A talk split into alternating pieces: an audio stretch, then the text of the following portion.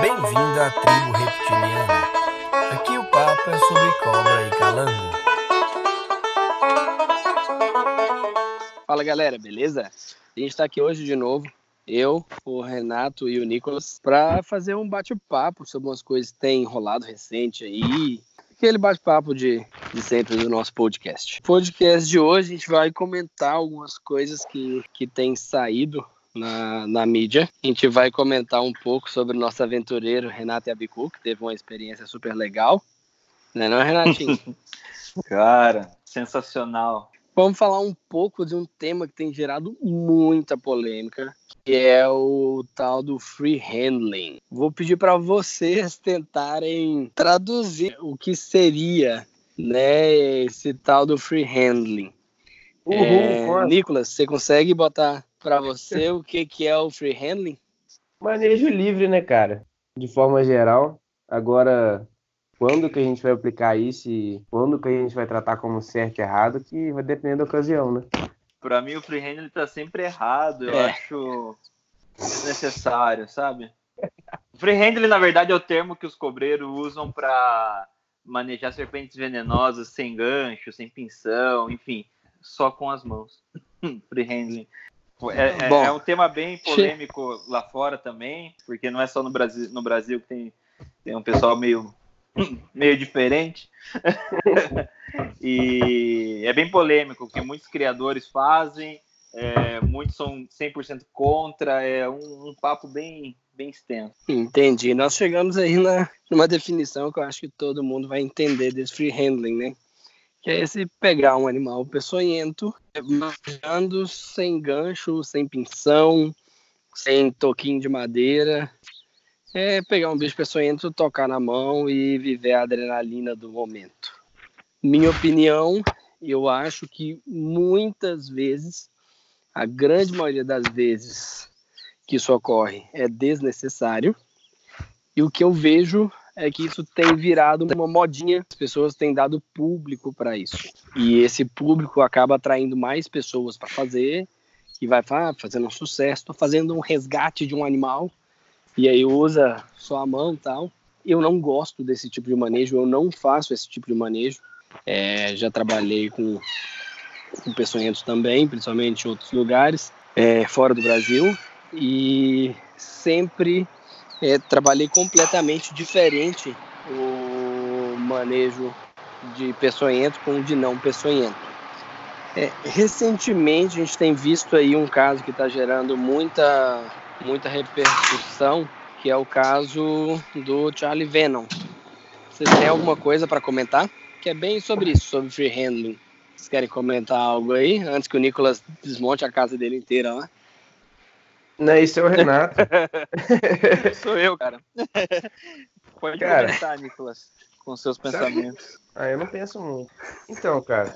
Percebemos. É... Ups, vou tentar parecer normal. Então, cara, é... para mim, quem já conhece o cara e sabe, ele faz esse tipo de exposição há muito tempo, né? Não é a primeira vez que. Na verdade, é a primeira vez que ele fica tão famoso assim que os vídeos e fotos têm uma grande repercussão.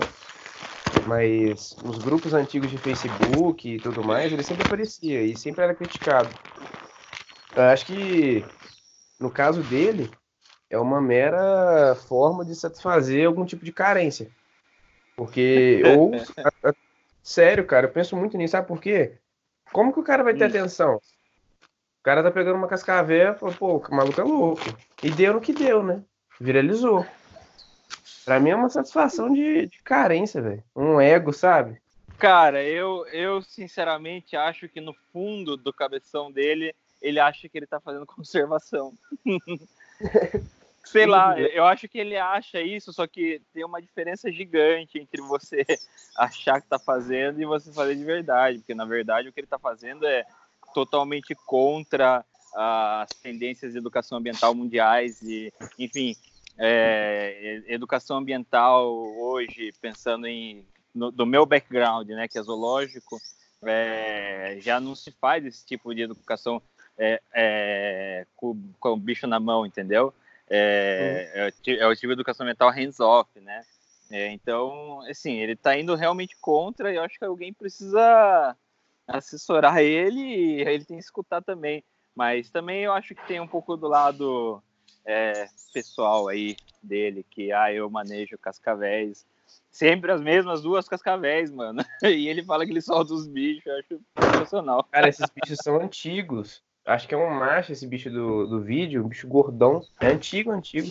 É, cara. E, e assim, é, eu tenho bastante experiência com cascavéis. É, cara, alguns bichos realmente ficam muito tranquilos, né? Então eu acho que não tem, fora essa parte de ficar pegando bicho na mão, não tem maus tratos, mas é, é, que nem vários, eu tenho vários grupos de WhatsApp que eu sou meio, eu gosto de grupo de WhatsApp, inclusive alguns de veterinários de, de animais selvagens falando que ah não, esse cara tirou as presas, né? Cara, eu é, meu TCC foi sobre essa cirurgia. É, eu já fiz essa cirurgia, não aqui no Brasil, mas já fiz. E, cara, esses bichos não são, não, cara. Não são, não são operados, não. É... Os bichos estão inteirão mesmo. Sim, o bicho é manso, né, cara? Existem certas... Bom, entendi. Tem características. O bicho não vai morder mesmo. É, eu não tenho muita opinião para dar porque eu não vi nenhum vídeo completo, sabe? Eu já. Eu acho, acho, que, ninguém viu. Sem estar tão velho é, assim. Cara. É, acho que eu tô meio velho já e já não tenho muita paciência para esse tipo de coisa. Eu já vi, já olhei, dois minutos já me bastou. Um GIF já, já foi o suficiente. Eu, eu, eu prezo segurança sempre. Não sei se esse podcast vai sair antes ou depois da entrevista, é, mas eu já trabalhei em zoológico com animais peçonhentos. A gente tem até com o Renato aí, lá no Peru. Ah, o caso da Naja lá. Cara, manusear a Naja lá era para limpeza, é o necessário. Quando a gente ia limpar e podia fazer uma coisa ou outra com o bicho, a gente até que, que fazia, mas é, eu sempre penso, é, para que que eu vou fazer o manejo? O que que eu vou fazer nesse manejo? Pegar por Sim. pegar para tirar uma foto para mostrar, eu acho que não vale a pena o risco. Eu, eu me amo muito para me expor a um risco desnecessário desse, sabe? É, eu me amo muito para é, poder enfiar a mão numa cobra peçonhenta sem um gancho. É, eu já fui, já fui tentado a fazer uma selfie com uma Black Naja. E depois eu parei e pensei e falei assim, não, melhor não. Melhor não, eu me amo demais. Esse trem da merda vai ser foda. Tô em outro país, não entendo nem o que o médico vai falar comigo e a minha mãe vai me matar se eu não morrer. Aí. Sim, sim. Então, assim, eu sempre tive muita consciência, sabe? Então, assim, eu acho assim, por opção pessoal, eu não faço free handling. Já tive várias oportunidades e e nunca fiz, sempre realizo o manejo de peçonhento pensando como se fosse a minha última oportunidade de estar vivo. Cara, eu eu aprendi é. a pegar naja com eu aprendi a manusear a naja com o Tom Cruise, né? É, e ele tem um, uma, uma metodologia uhum. diferente. Ele ele lê, ele tenta ler o animal e tendo consciência que mesmo com todos os anos de experiência dele, mesmo com ele tendo um milhão de najas na casa dele, mesmo ele tendo trabalhado com naja mais de 50 anos, é imprevisível, cara. Uh, e sim, eu eu eu não manejo com ele faz bastante freehand, mas de um jeito assim metódico, né? É, e é lógico que ele não coloca a, a cabeça da cobra na, na cara dele, enfim, num, num jeito um pouco mais respeitoso é, mas eu também não faço porque eu morro de medo, cara. Eu morro de medo de qualquer bicho, então para mim não, também não vai não. Só que, cara, eu acho que assim, esse tipo de coisa às vezes ganhou uma proporção muito maior do que deveria. Eu acho que o que ele faz é tipo um, um circo, né? É tipo você ver um cara. É, cara. é, é tipo você ir no circo e você vê um cara engolindo espada você não vai chegar na sua casa e achar que você também consegue engolir espada, velho. Sabe? Tipo, é. é ridículo. É, é uma coisa mais pro pessoal ver e dar risada do que pra, sei lá, aprender alguma coisa sobre as cascavéis. Oh, o problema é que quando isso vai na mídia, né, cara? Eu acho que é o que a gente Opa, esse acidente aí. O, o, tava falando, o grande problema para mim, cara, pelo menos aqui, quando a gente faz educação ambiental em BH, é que tudo quanto é vídeo, o pessoal assiste, cara. Você pensa que não, mas o povo tá vendo tudo.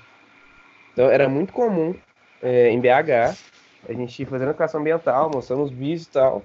E o cara vinha comentar, vinha falar, perguntar de algum vídeo, alguma foto que ele viu na internet. Às vezes o cara vê lá, o maluco pegando a cascavel na mão, bicho manso, bicho de criado em cativeiro há muito tempo, e achar que isso é normal. E querendo ou não, cara, a gente pensa, pô, é óbvio, né? O cara não vai colocar a mão numa cascavel do mato. Só que o óbvio ele é muito variável, né? então, assim, o cara pode. Ele pode pegar uma Se a gente pensar que, que a gente vive no mundo que as pessoas acreditam em terra plana, que as pessoas acreditam em chupacabra. é, é difícil Com você certeza. esperar o bom senso das pessoas. É. Sim, não dá pra ter. Então, se o cara faz um, um, tipo de vídeo desse, ainda mais com criança do lado, cara, sei lá, eu não. É um absurdo. Pra mim é de serviço. É um de serviço, é uma deseducação. Sim, cara, é que assim, ele é um. Sim. Um, eu não conheço, né? Não sei, mas é, é um moleque, cara. É um, não é uma pessoa instruída, não é uma pessoa que tem uma formação, não é uma pessoa que está na condição de passar uma, esse tipo de mensagem. É, então, sim. É, é, é, bem complicado, né, cara? Porque eu é. não, não, não dou e, bola no. E, e, pensando, pensando nisso, né, Renato, que você falou, nem é uma pessoa apta a fazer educação ambiental, é, eu acho que falta hoje uma regulamentação das atividades de educação ambiental. Qualquer um pode fazer porque não está regulamentado, não exige projeto, não tem avaliação, não se sabe como é. Então, eu sou fã das regras para seguir. Se tem regra, é, quer dizer que pode ser feito. Então, eu sou a favor de uma regulamentação dessa atividade de educador ambiental. Né? Então, Sim. quem vai realizar a educação ambiental? E aí a gente começa a fiscalizar e barrar esse tipo de ação que hoje a gente acaba não tendo muito o que fazer, a não ser pelo, pela parte do crime ambiental de estar com um animal né, de, sem a devida autorização, porque as pessoas esquecem que até um eventual resgate que elas fazem pode ser interpretado como é, perseguição ao animal, e isso está lá na lei de crimes contra a fauna. Claro! Que, que é crime, né? E as pessoas não, não entendem muito bem essa regra. Assim, para resgatar um bicho, você precisa estar licenciado como um resgate.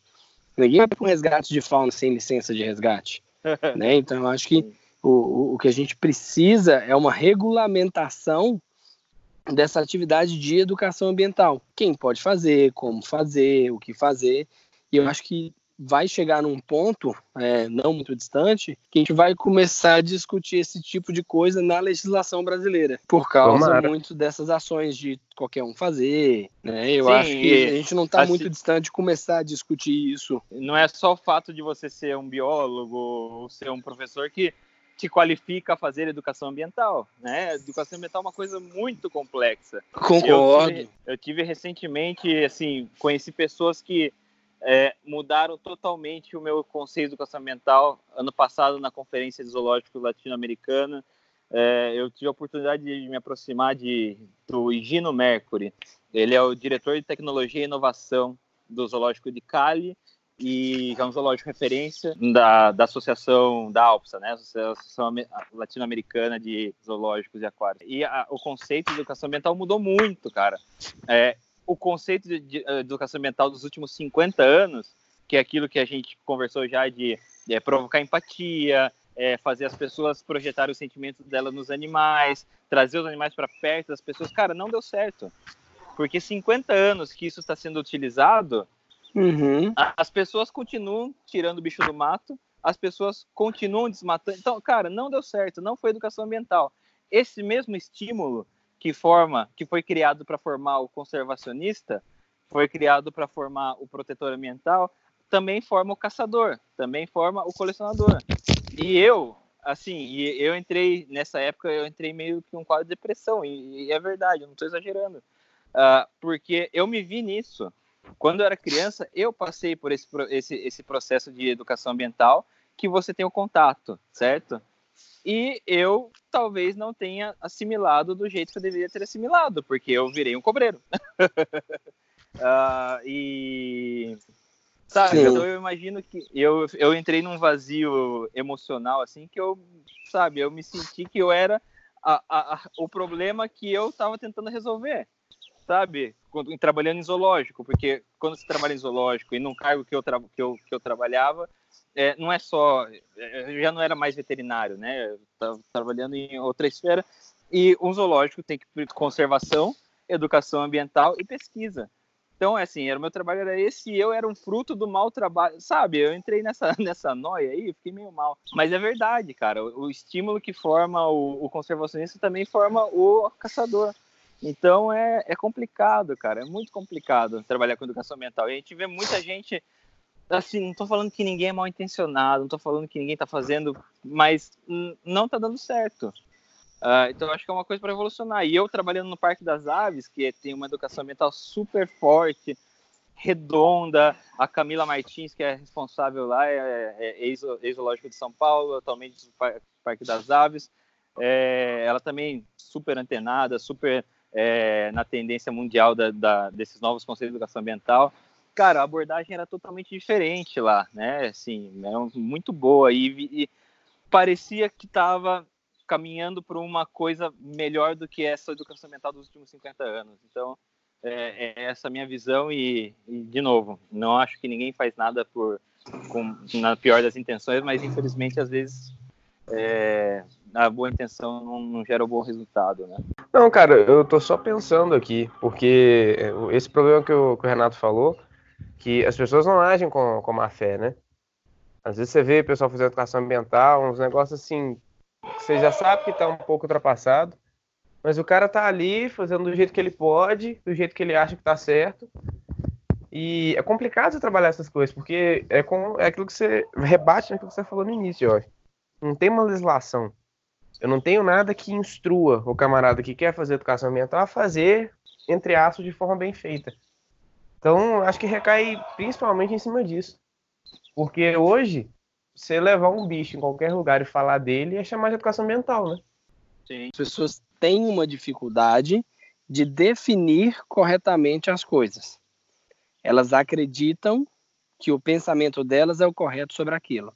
Então, muitas vezes as pessoas saem com o bicho na mão para fazer educação ambiental no pensamento dela, está fazendo educação ambiental, só que na verdade ela não entende o que, que é o processo de educação ambiental, né? É, e só para comentar um pouquinho do que o Renato falou, essa questão dos últimos 50 anos de educação ambiental é, é o tempo que a gente tem de estudo sobre isso, né?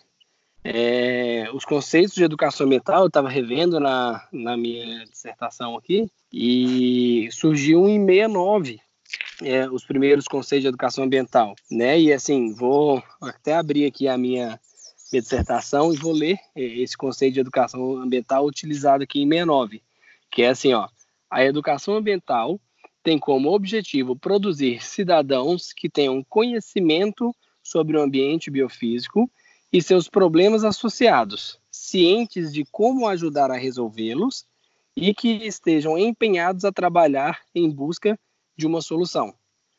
Cara, o, o conceito básico inicial, ele, ele é lindo. Agora, o quanto nós estamos fazendo para chegar nesse né? conceito? Né? Sim, é. É, é. os projetos de educação ambiental se baseiam nisso, né, nessa posição, porque a gente vê que muita gente nem sabe desse conceito. Muita gente nunca nem ouviu falar disso. Muita gente não sabe que trabalha com educação ambiental não sabe que nós temos um, um, um, plano de educação ambiental no país, entendeu? Então, assim, o pessoal acha que fazer educação ambiental é ir para a feira de ciências, com é uma atividade multidisciplinar, e pronto. E educação ambiental, durante muito tempo no Brasil, foi vista como a feira de ciências das escolas era um processo de educação ambiental. E vai ainda muito é, né, além cara? disso. Muitos né? lugares. É, em muitos lugares ainda é. Mas vai muito além, né? Eu estar ciente de um problema já é o primeiro passo. É, então, quando a gente vê uma palestra de educação ambiental, nós já vimos várias, é, quantas delas apresentam um problema para a gente? Quantas delas apresentam uma solução para esse problema? eu, eu concordo que a sensibilização é muito importante. Então, o animal estar lá, ele é uma ferramenta de sensibilização. Beleza, legal. Inclusive, é uma das coisas que eu estou vendo no, no meu, meu projeto de mestrado, é isso. Mas só sensibilizar, e eu quero avaliar isso, né? É, esse hands-on, o animal ali, é, isso, isso é efetivo? Isso é efetivo ou não? E, e gera um impacto imediato, Sim. mas esse impacto ele pode ser negativo também. Né? Uhum. Né? Então, é uma abertura para a sensibilização que a gente cria. E, e, muitas vezes as pessoas querem ver, ter interatividade com os bichos. Renato, que trampou no zoológico, sabe. Quando você pega um balde de comida e roda pelo zoológico, todo mundo vai atrás do tratador. Cara, todo mundo quer ver o bicho interagindo, quer ver o bicho comendo. E, e esse é um momento que muitas poucas vezes é explorado é, como atividade de educação ambiental. Então, por exemplo, um crocodilo que vai comer uma vez por por semana. A alimentação desse crocodilo poderia ser um, um processo educacional. Né? Na Europa, lá onde eu trabalhei em, em Lausanne, é, toda a alimentação era feita para o público e o público escutava sobre a biologia do animal, comportamento alimentar, aquilo todo. Então, a, a vida do bicho era dividida, normalmente era crianças, as escolas mandavam as crianças lá para poder é, acompanhar a alimentação, né? É, então, as crianças viam e tinha um momento ali com a pessoa capacitada para passar a informação estava é, fazendo a alimentação e é, conversando com os visitantes. Mas muitas vezes não é a realidade que a gente tem nos zoológicos, né? Uma pessoa capacitada para fazer educação ambiental, efetuando tratamento dos animais, efetuando comida, essas coisas. Cara, você falando desse ponto, me lembra muito umas conversas que eu tenho com o Renato não é bem sobre educação ambiental, mas eu acho que, que dá para dar uma, uma paralelizada. Que é em relação às cobras é, especificamente. Hoje é muito comum a gente ver esses bichos e vender os bichos como o bicho. Então, ah, você quer comprar uma cobra?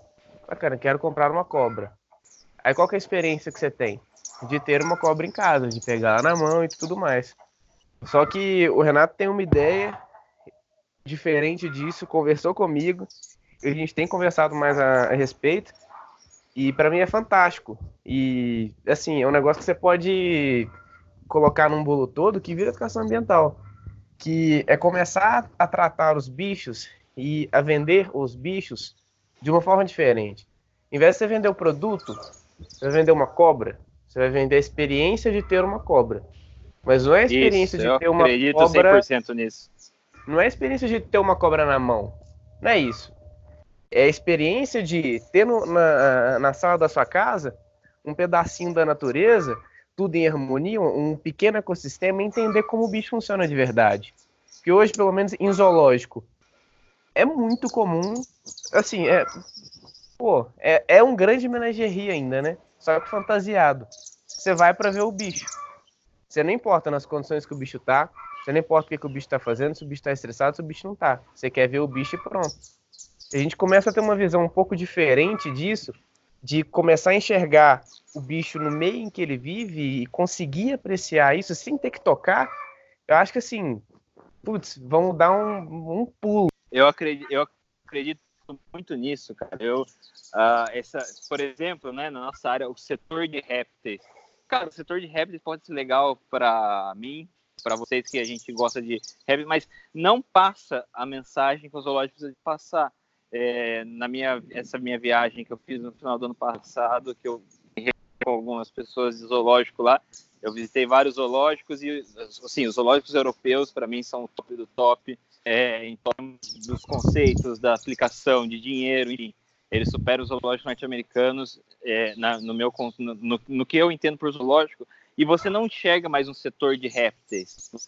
Tipo, é, sei lá, é, Indonésia. Aí você tem o orangotango, você tem os, os, bichos, eles mostram como esses animais se, se conectam, eles mostram como que é o ambiente daquele lugar, por que aquele ambiente está ameaçado pelas ações humanas, como a gente pode fazer para ajudar, esse, sabe, cara? É uma, um conceito muito maior.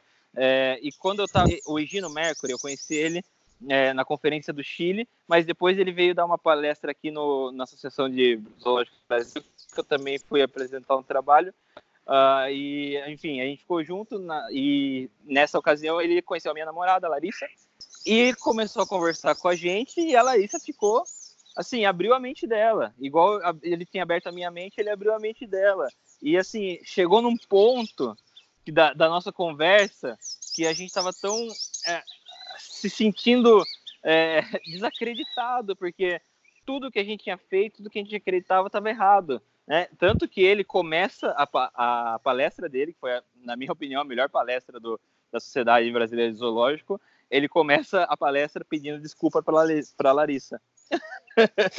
de, ter, de ter impactado tanto o conceito dela, sabe? De ter, enfim. É, cara, mas eu acho que assim é, é, um tipo de coisa que faz a gente crescer e mudando nossos atos, nossa, é, nosso trabalho. A gente trabalha diretamente com isso, né? Então a gente consegue trabalhar isso. E o que o Nicolas falou, cara, é uma coisa que eu acredito 100% de verdade. É, pô, mano, que graça você tem. É, você tem um bicho na sua casa que é. E, e no, sei lá. E não sentir a experiência, sabe? Você tá tendo um bicho, você não tá tendo a experiência de um bicho. A experiência é uma coisa muito maior. E é isso que o Gino fala. Você não. É, você não. Você tem que vender para as pessoas a experiência, porque aquela experiência vai fazer parte do background de emoções dessa pessoa. E o background de emoções que vai formar o caráter, e o caráter que vai. É, é, que o caráter, assim, ele pode ser analisado de como uma tendência da sociedade. O caráter das pessoas de uma sociedade vão moldar a tendência da sociedade, e aí sim você faz educação ambiental, e aí sim você tem resultados positivos, sabe? Então, cara, eu acho que é, tudo bem, a gente errou nos últimos 50 anos, mas a gente pode mudar. Já tem pessoas, eu falei, a Camila do Parque das Aves faz um trabalho excelente. O Higino lá em, na Colômbia faz um trabalho maravilhoso, reconhecido internacionalmente. É, e, cara, eu acho que a gente tem que virar a chavinha de, do jeito que a gente pensava, adotar, refletir bastante. Cara, eu, eu às vezes reflito até demais sobre isso, eu perco a cabeça, assim, sozinho. Mas eu acho importante, principalmente pelo papel que a gente tem é, no meio. Né? Nós trabalhamos com animais. Eu acho que é uma responsabilidade muito grande a gente garantir que os animais que a gente vende, uh, enfim, além de terem uma vida boa, for, formar pessoas melhores, sabe? Pessoas mais engajadas, pessoas mais conscientes, pessoas que apreciam esse tipo de experiência. Né? Então, eu acho, concordo 100% do que o Nicolas falou. É, e deixa eu perguntar para vocês, qual que vocês acham que é o papel da mídia, né, nessa, nessa nova visão? A gente discutiu basicamente aqui é, nesse tópico a, a, o que a gente chama de terceira revolução dos zoológicos, né? Os zoológicos começaram lá como coleções de animais privadas. Depois essas coleções de animais privadas, elas passaram por uma é, exposição, então se mostrava lá aqueles bichos lá na jaula para todo mundo. E agora a gente vive uma terceira revolução é, nos zoos, que seria pensar no animal, no ambiente que ele está, recintos é, mais bem elaborados, pensando em bem-estar animal, essas coisas todas, que traz toda essa, essa questão de viver uma experiência com, com o animal, bem isso que o Renato estava falando. E a questão agora que eu levanto é: e a mídia? É, como essa exposição do, dos animais na mídia ela pode ajudar ou atrapalhar nesse processo educacional, nesse processo de, de aprender a respeitar esses animais. O que, que vocês acham disso aí? Cara, eu acho que a mídia vai ser um reflexo do que está acontecendo na sociedade nesse, nesse ponto de vista. Eu acho que a mídia também tem, é, ela pode é, influenciar bastante, influencia, só que a partir do momento que a sociedade está com esse, com esse caráter, sabe, com essa, com essa frente, é, esse, a mídia pode colocar o Charlie Venom lá e todo mundo vai falar, nossa, que circo, sabe, é engraçado, sei lá, mas não como educação ambiental e vai pôr uma coisa que é educação ambiental e, e a, a, a, sociedade vai entender como, como educação ambiental. Então eu acho que a mídia, assim, agora se a gente pensar em mídias sociais, né, a Cara, eu tenho um, um, problema com isso. Eu muito tempo trabalhando em zoológico, aquele papo de estagiário tá mais preocupado em tirar foto com o leão do que saber o que está acontecendo com o leão. É, cara, é foda. eu vou ser bem sincero para vocês que eu me brocho bastante com, com, com, com a com o set mind mesmo da, de, de, algumas pessoas. Pô, cara, eu acho que a necessidade de tirar uma foto com, com um bicho é tão. às vezes é maior do que você, sabe? Ah, pô, eu acho que as mídias sociais atualmente estão. Tão a gente tem um problema com isso. Se tem qualquer estudante ah, veterinária, qualquer. O cara não tem é... nada para falar, mas ele tem uma foto para colocar, entendeu? E as pessoas veem. E as pessoas aí querem fazer estágio no seu zoológico não porque é, você fechou um caso de, legal, não porque você tem um baixo índice de mortalidade, mas porque vocês é, deixam tirar foto com o leão, sabe? É, cara, muito complicado. Cara, sabe mas... o que que isso me lembra, Renata? Essa sua fala? É. O primeiro dia de, de trabalho lá no lá em Huatipa. Você lembra da onça pintada, o que, que ela fez no recinto? Lembro. A onça pintada queria entrar para dentro do cambiamento, mordeu a grade, arrebentou e não abria mais. E, cara, eu tava louco para ajudar. Até que fui expulso do lugar para poder ficar trancado na salinha. e, aí, e a gente via estagiário que já entrou direto para a salinha e não queria nem saber do problema, o que, que é que estava acontecendo. Já, ó, se eu correr pro meu canto, tá dando problema, não quero nem saber o que, que é, se dá para solucionar, se não dá. Eu quero ficar aqui escondidinho e que ninguém me veja.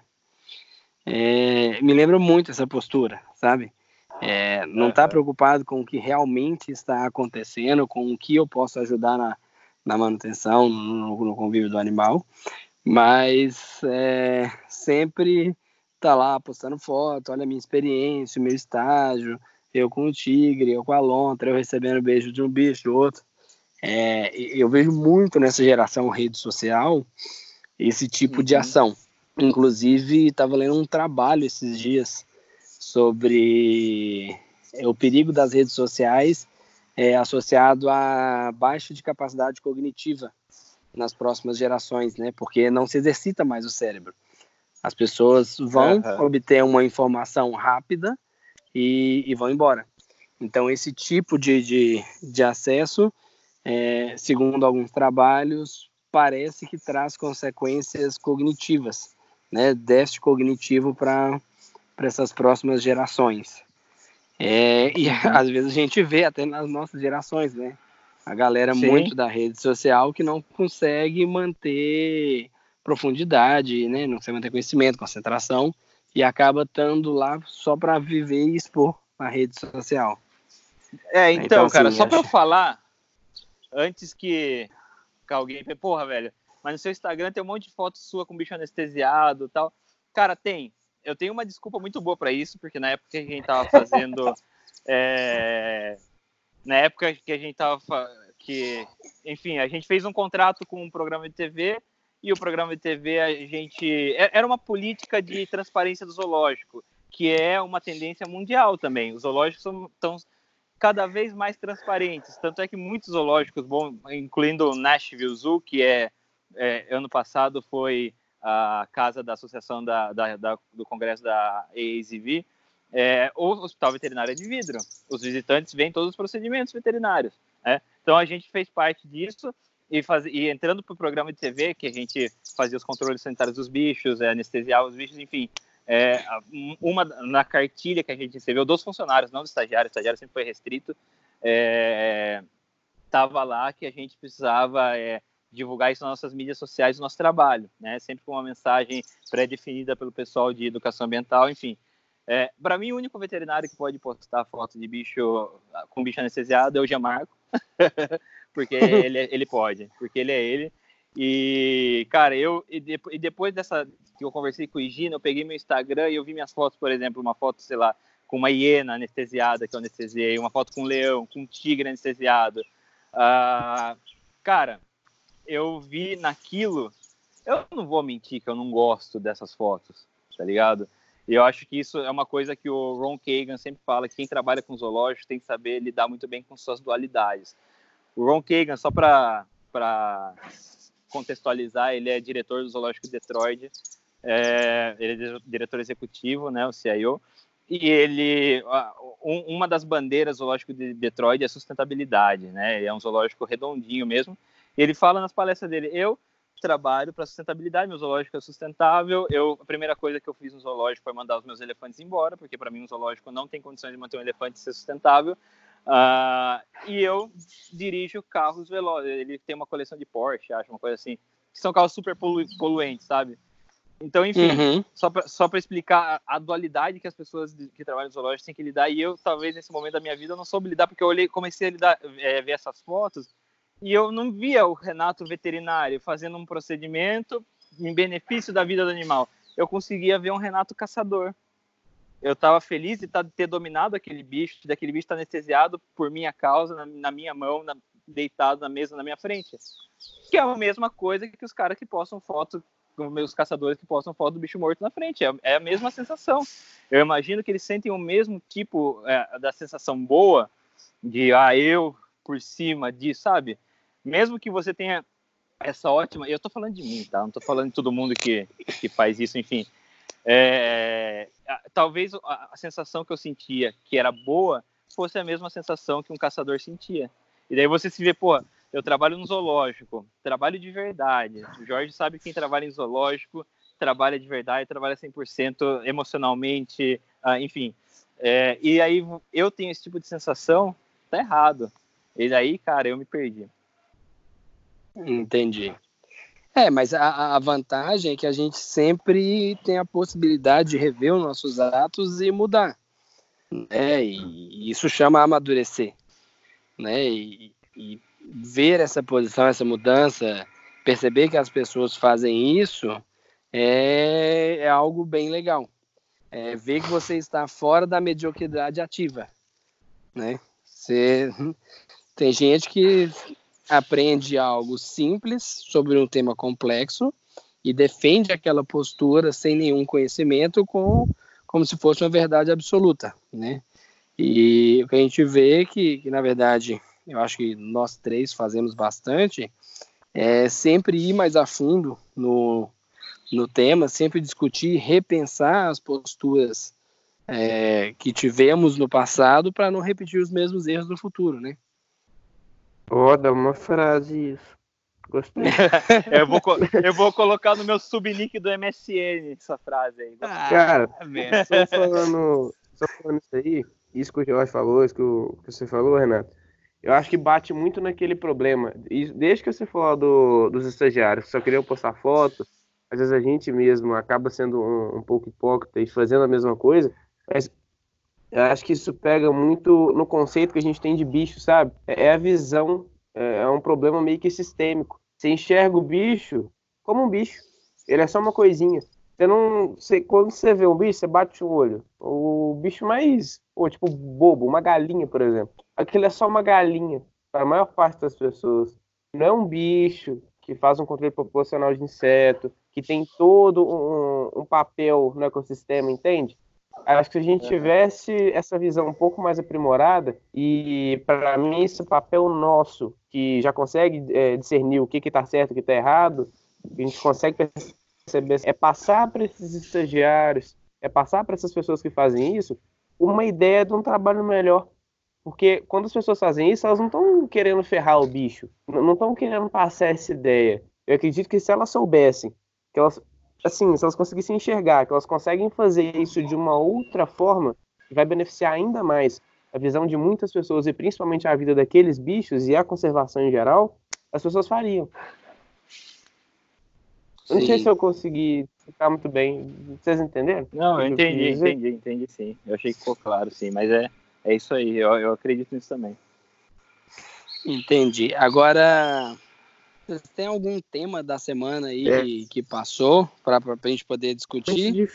Alguma novidade que, que rolou? Posso falar uma coisa antes de a gente fechar esse assunto? Pode, pode sim. Uhum. É, o, o Higino fala que assim, são pequenas, às vezes, coisas que mudam totalmente o sentido da, da coisa. Você, beleza, o seu zoológico financeiramente precisa daquela foto com a arara, daquela foto com, não sei. Uh, tá, continua fazendo, só que passa uma mensagem. não faz arara no puleiro, faz arara num galho natural. Ou, cara, uma coisa que é, eu, depois eu vi minhas fotos, eu fiquei um pouco aliviado. É, 90% das minhas fotos com animais, por mais que o bicho seja anestesiado, eu tô olhando pro animal. E assim me deu, me deu uma calma, um pouco de paz de, de espírito, sabe? Eu não tô olhando para a foto, eu não tô sorrindo, sabe? Eu não tô usando o animal como adereço, eu tô na foto junto com o animal, eu tô olhando pro animal. Isso trouxe um pouco de paz para mim, assim, tipo, ah, tá bom, vai até que você tá, Renato, tá depois desse podcast eu precisar de um psicólogo. Hã? psicólogo depois desse podcast. É, é, eu precisei já, né? Enfim. É... Enfim. Mas é isso, cara. Eu acho que, por exemplo, você, ao invés da, na foto, você tá olhando pro bicho, ao invés de estar tá sorrindo pra foto com o bicho na mão, já faz, assim, uma puta diferença. Já ou, dá ou aquele alívio nisso, no coração. É. Eu, ou eu me agarrei isso para não me matar, tá ligado? Mas eu achei que fez. Eu achei que fez. A notícia bombástica? É, pode ser, solta aí. Não, eu só descobri que, que, que Sencra laranja é, é recessivo. Eu tô muito feliz. Jorge do céu, ontem o dia inteiro eu escutei esse rapaz falando é recessivo. Daí do nada eu tava fazendo outra coisa, do outro lado o criador, ô Renato, Renato, é recessivo, cara. Cara, ô Nicolas, deixa eu te contar um negócio.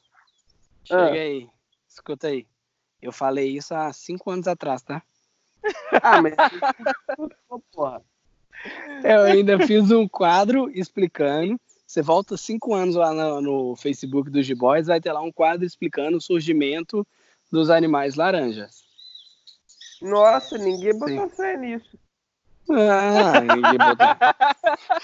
É, eu falo, ninguém vou... me escuta, caralho. Eu... Agora todo mundo botar fé. fé. Eu vou falar, vou botar fé, você vai ver. Ah, com certeza. Jorge. que era recessiva dele. Oi. Cara, essa, esse ano, cara, as linhadas desse ano. Eu, eu nem entro na maternidade, Jorge. Porque às vezes eu olho pro meu carro e falo, nossa, dá pra trocar umas seis cobras aí dessa maternidade.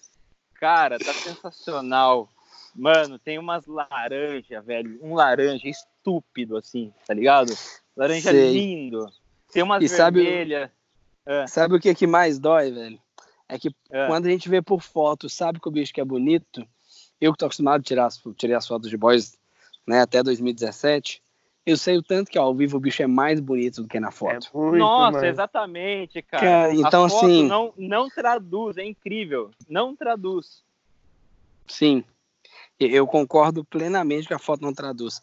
Eu acho que muitas vezes uma foto do celular com o bicho na mão fica melhor do que a foto que a gente acaba fazendo para vender, sabe? É, mas, é, assim, vocês estão colhendo fruto de um trabalho que começou de tempo pra caralho atrás. A é. Lili, a Lili, ela é de 2012. Uhum. 2012 ou 12 ou 13, não sei, alguma coisa assim. Foram das primeiras linhadas do, do uhum. Eu acho que ela é de Pirapora ainda. Vocês nem sabem o que é afundar no barco no Rio São Francisco.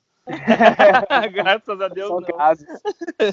É, a gente pode comentar sobre isso no próximo episódio. Bom, mais alguma notícia aí recente que vocês queiram comentar? Além do Charlie Venom, que, que a gente já comentou no começo, né? Para levantar aquele boom, para dar mídia pra gente, porque a gente também quer surfar na onda, né? Já que tá é. todo mundo ganhando mídia, Valeu, deixa eu surfar na onda também. É. Cara, Tem mais alguma notícia mas... que saiu que vocês estão tão por dentro? Não, não. E você, tá. Jorge, o que você tem aí para contar pra gente? Você tem notícias, já? É, é, a notícia que eu tenho já é velha, né? Todo mundo já sabe. Que ah. a gente concluiu o licenciamento do, do Dinopet aqui. É, já estamos em atividade, graças a Deus. E quem sabe aí é, correr atrás de, de formação de plantel para ter mais bicho no mercado aí para frente. É, agora nós vamos botar o, o supra-sumo do episódio de hoje. Renatinho, conte pra gente sobre a feira de RAM. Quais foram seus sentimentos lá? Cara, eu já te falei Cara... que ele precisa de um psicólogo, não, não pede pra ele falar isso. Cara, a, assim, sempre foi um sonho, né? É, eu, ah, eu só conheci a feira de Daytona, né? E esse ano Uhum. passado eu fui com a Larissa para a RAM. É, tinha algumas. Você foi na feira de RAM do final do ano, né? São duas por é, ano. na de dezembro. São quatro. Ela é trimestral, a RAM. É. Hum. Aí, só que assim, tem, tem, tem todo um contexto, cara. Antes de eu ir para a RAM, eu fui para o zoológico de Colônia. Eu tive uma reunião com o Thomas Ziegler. Ele é um diretor zoológico de Colônia. Ele é responsável pelo aquário e pelo pelo, pelo terrário lá. É, ele é um pesquisador muito reconhecido. Ele trabalha com um projeto de conservação de anfíbios e répteis do Vietnã. É, ele tem um Varanus com o nome dele, né? Varanus Ziegler. Uh, ele foi uma das pessoas que descreveu o Varanus melinus. Uh, enfim, é um cara, uma referência, né? E ele falou que uh, no ano anterior teve uma apreensão na RAM, né? Porque alguns animais tinham sido importados sem documentação correta e esses bichos foram para ele. E ele fez a filogenética de todos os bichos apreendidos, cara. E nessa ele descobriu essa nova espécie de varanos, ele descobriu uma nova localidade de Chinesaurus, que é aquele é, lagartinho chinês, é, é Crocodile Chinese, Chinese Crocodile Lizard. É, enfim, ele descobriu uma população do Vietnã, que é onde ele faz o trabalho de conservação dele, e, e é um bicho totalmente diferente do que a gente conhecia, mas muito parecido. Então foi muito interessante isso. E Carran, em dezembro, lá a RAM acontece numa cidade interior da Alemanha, é, que chama da RAM. Uh, e os, os, criadores, todos os criadores europeus vão para lá, é, né, na feira. E cara, tava nevando, nev... não, desculpa, não tava nevando, mas tava muito frio, muito frio. Então a gente, a gente via o pessoal indo com, com os bichos numas, nos coolers de isopor gigantes, assim. Uh, cara, surreal. Uma particularidade da RAM é que a gente não pode tirar foto lá dentro, né? É, principalmente depois que aprenderam os bichos lá. É, e eu, eu tava com uma agenda, né, de compromissos aqui do Jiboias lá, algumas pessoas que eu tinha que falar. Teve o lançamento do, do livro do Vini Russo, que é o manual de, de jiboias mais completo. Que inclusive atualmente. tem uma fotinha sua lá, né? Que inclusive tem uma, uma pequena contribuição minha. Cara, quando eu crescer eu quero pra... ser igual você. Como você? Cara, eu não vou me eu não, eu não vou mentir que eu tô orgulhoso, viu? Eu tô muito Ah. feliz de fazer parte do, do livro do Vini Russo, porque assim, ele é um livro é, muito completo para todo mundo, desde para pessoa que pô, quer comprar uma jiboia, até para as pessoas que criam jiboia há anos. Né? É um livro bem gostoso, recomendo realmente a leitura, muita foto, várias definições de conceito, muita história, né? Todas as histórias das mutações, todas as histórias das localidades, todo o Fala o histórico. título né? Hã? quiser procurar. Ah, é. A gente vai disponibilizar o link aí no, na página. É o More Complete Guide for Boa Constrictor.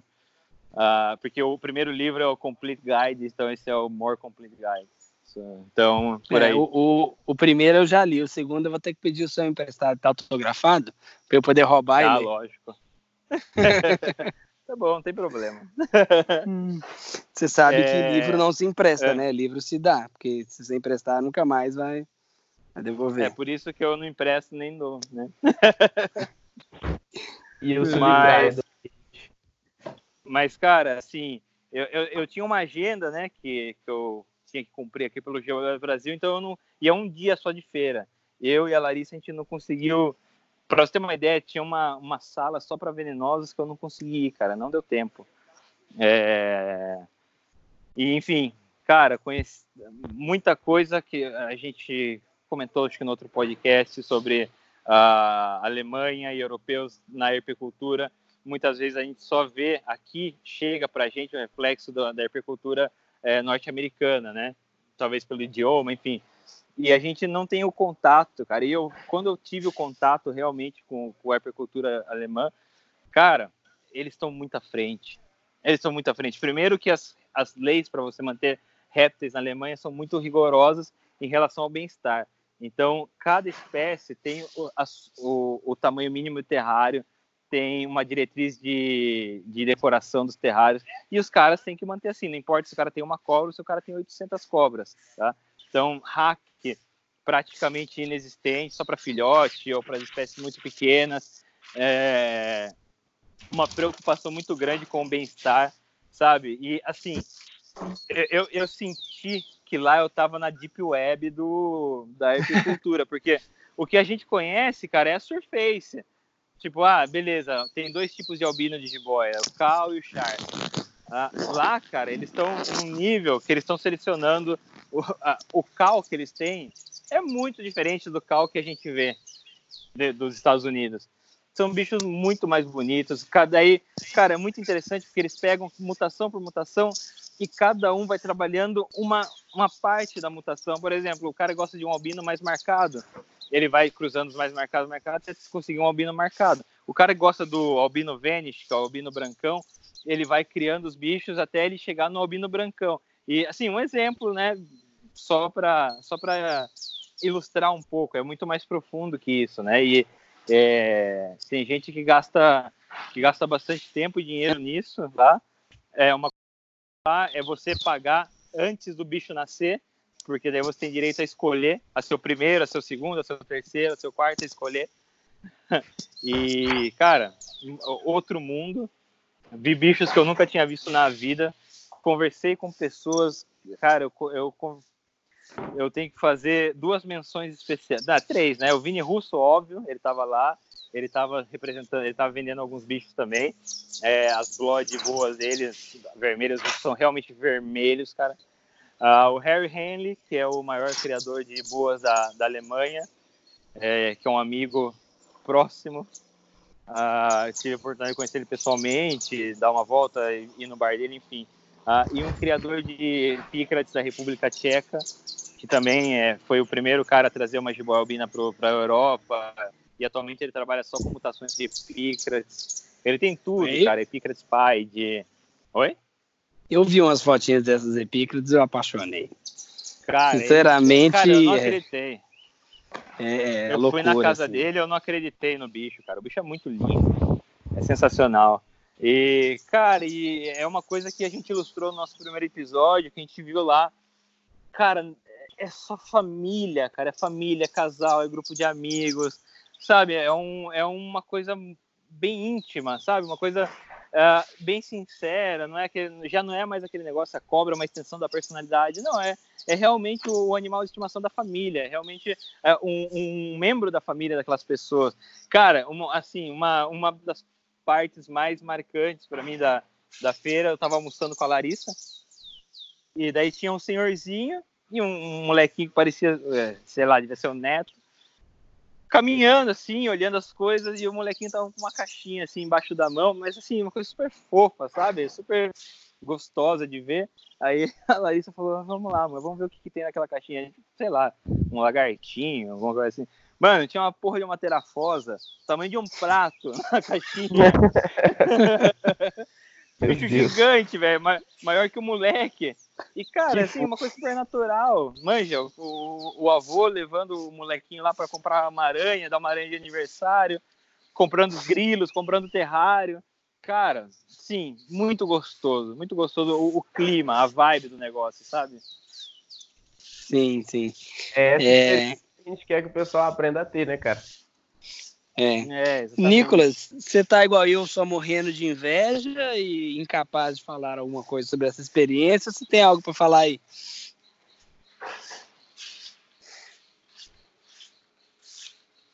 Nicolas, morreu. Oi? Desmaiou. Repete, repete.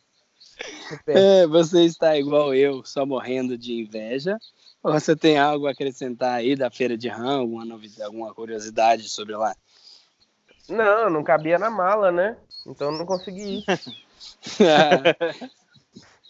Cara, é. e, e daí da, das minhas aquisições da, da feira foram, é lógico, o livro do Vini Russo. É, eu comprei também um livro é, sobre Boylens, que é uma paixão pessoal minha, Sim. é o livro do Eric Fleckes, é assim, um livro sensacional de história natural sobre a Simália Boelene, que é uma das espécies que eu mais. Eu sou fissurado no bicho e o livro é maravilhoso, as fotos são incríveis. A história natural contada bem íntima mesmo, porque ele viveu lá nas montanhas onde os bichos vivem, enfim. Outra leitura magnífica e comprei alguns livros em, em alemão, que eu não sei, não sei ler, mas as fotos eram bonitas. É. ah. eu, não, eu ganhei um livro do Renato, eu só sei ler as figuras. Era nem alemão eu... falar alemão. Pode ficar tranquilo, nem eles falam. É, e minha outra aquisição da feira foi um gancho da Snake Professional. Eu tive sorte de encontrar o dono da Snake Professional lá. E eu falei que eu era brasileiro, o cara, pô, pirou o cabeção dele, porque ele é, ele é o maior provedor de equipamentos uh, de serpentes para zoológicos europeus. Ele faz uhum. tudo, desde, desde propé para higiene até os ganchos, né? E ele lançou um gancho novo, que na verdade não é um gancho convencional, ele é um gancho. Ele tem duas hastes de metal na ponta. É... Sim, já vi. Para bicho gordo, que... para dar mais apoio para bicho gordo. Então, a, a, o que ele falou? Ele falou que um dia ele estava na casa de um cliente e o cara pegou uma, uma giba leucística com o gancho convencional e o bicho e ficou o bicho marcado. Caiu. Não, o bicho hum. ficou marcado. E ele falou, porra, o bicho só ficou eu só vi que o bicho ficou marcado porque o bicho era branco. Mas se ficou marcado, é, e fisicamente falando, você dá um ponto de apoio para um bicho grande, né? É, deve ficar dolorido, deve dar um desconforto. E isso, lógico, que vai influenciar no, no, no, no, manejo do bicho, né? Então ele teve a ideia de fazer, ele fez um. Cara, ele praticamente me deu o gancho. Aliás, eu estou me devendo. Ele falou: ah, não, eu te dou um desconto e, e. Porque eu quero que as pessoas usem esse gancho porque ele é muito bom e eu acredito nos meus produtos. Sabe o tipo de, de cara que faz o trabalho que ele acredita? Sim. Eu, eu adoro, eu adoro trabalhar com esse tipo de pessoa, né? É, então, é, eu, ele, ele me quase... comprou com. com, com... Eu quase comprei um gancho desse, só que como o nosso corredor aqui é muito curto, é, uhum. pelo desenho do criador, não dá para manusear com esses ganchos, não tem do tamanho que a gente precisa. Mas eu também vou falar que eu comprei gancho e pincel na Tongs, da Midwest. É. Só não foi da linha uhum. Markel é porque... É ser garoto propaganda da... Da Midwest, né? Acho que de todo mundo. É, eu comprei, tá para chegar. A gente comprou dois pinções e um, um gancho na Midwest. É, assim, é um pouco mais caro, mas é produto para a vida toda, né? É, e a gente é, acaba claro. investindo é em qualidade. É... Sim, sim. A, a Midwest é norte-americana, né? E a, sim. É, é a Midwest nos Estados Unidos e a Professional Snakes na Europa, né?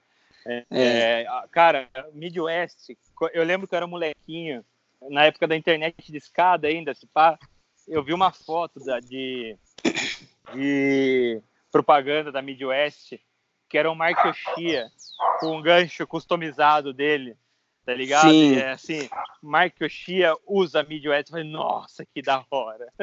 Eu quase comprei um desses para mim, mas eu falei assim, não, não dá, não, não posso fazer esse tipo de coisa nesse momento. É. Cara, então desde, desde então meu sonho é aparecer numa, num, numa propaganda da Midwest. Renato usa Midwest. é. Cara. Psicólogo vem. é, galera, então, do dia de hoje, desse episódio, fica para mim a vontade de ir em todos esses criadores que o Renato comentou Renato, Cara, depois no privado, me manda os contatos, que a próxima vez que eu for visitar minha mãe, eu vou agendar para poder conhecer esses caras. É... Cara, é uma experiência incrível.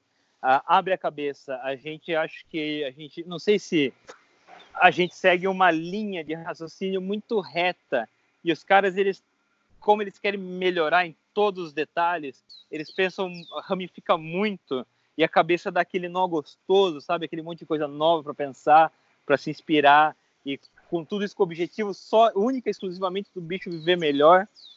Cara, é muito gostoso. Eu, assim, eu, eu, não, eu não posso traduzir em, pouca, em, em tão pouco tempo todas as experiências que eu tive lá, mas sensacional.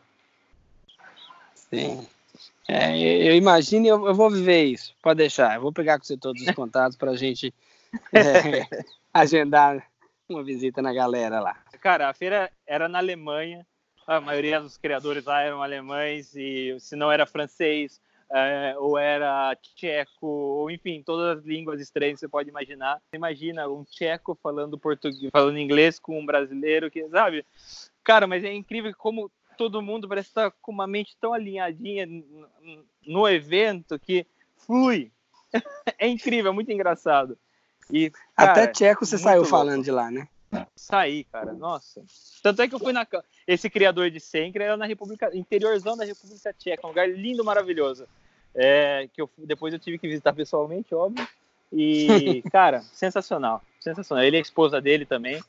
É, só queriam Epícrates. Sensacional. Sim, legal pra caramba. É, galera, quero agradecer vocês dois por disponibilizar o tempo para mais um episódio aqui.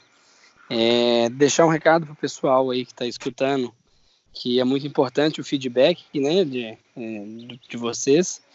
E deixem sugestões de novos temas, todos. Vai falando só do que a gente gosta mesmo. E acaba, às vezes, ficando chato para quem está em casa, porque deixar a gente passa o dia inteiro falando é, de um bicho em específico e tal. E vocês querem, vocês querem acabar escutando mais coisas, outros temas. E a gente está aqui para poder é, conversar ao máximo, fazer esse bate-papo é, sobre os animais e, e, e tentar ajudar é, ao máximo com que a vida dos animais mantidos sob cuidados humanos é, seja mais respeitada, que os animais tenham mais cuidados e basicamente é isso. Recado final, Nicolas Fontana. É isso aí. No mais é agradecer a você sua oportunidade e vamos tentar, né? Todo dia manter um pouquinho dessa rotina e ver se a gente consegue passar um pouco da nossa experiência, um pouco da nossa visão e tentar mudar de fato alguma coisa. Pensando sempre nos bichos e não na gente. Recado final, doutor Renato Yabicu. É, agradecer também pela todo mundo, as quatro pessoas que estão escutando a gente. É... eu, meu irmão, minha mãe. Não, é. Quero mandar um... Meu pai e minha mãe. Meu pai e minha mãe, só que eu pedi para eles ouvirem no celular e no iPad. Então são quatro.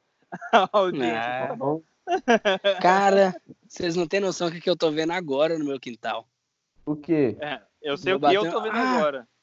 Caralho, vai esconder. O que foi? Tem uma croba. Ah, uma... não acredito. Fugiu? Sério. Fugiu, Jorge. Fugiu? Deixa eu pegar o gancho ali, porque eu tenho um gancho em casa. De dois metros e meio, mas. Jorge correndo agora. eu, já vi essa... eu, vi... eu já vi o Jorge correndo atrás de um antílope, Nicolas. Nossa. Impagável. Não tenho dúvida. Que bicho que era, cara? Cara, colubrídeo, serve. Ah, top. Especialista. Eu sei de jiboia, porra. Vou mandar uma fotinha pra vocês no grupo. Manda aí. E aí? Ixi, perdi. Bom, tirei a foto, deixa eu soltar ela. Ó, oh, você, per... você perdeu a cobra, Jorge? Tá louco, Jorge. Até as cobras vão roubar seus ratos. Caralho, vou cair do barranco. Tô falando. Por favor, grava. Escutou deslizado do barranco? Não, graças a Deus. Senhores. Esses bichos são rápidos. Tem, tem que ir trabalhar. É bom mesmo, viu? Pois é, cara. Perdi o bicho. Perdi o bicho, manda fotos. É, tá bom, ok. É... Cara, é chinelo no meio do mato, cheio de formiga. Não vou sair é, eu vou trabalhar. Lembra daquele papo é. do início do programa sobre amar a minha vida? É, é então, eu, eu, sou desses também. Eu, eu, às vezes me frustrava Estou que vivendo. mais selvagens e não gostava de, de mato, mas eu, eu não gosto de mato mesmo. Então, galerinha, até a próxima. Tchau, tchau. E fui. Falou, pessoal. Falou. Falou, tchau, tchau.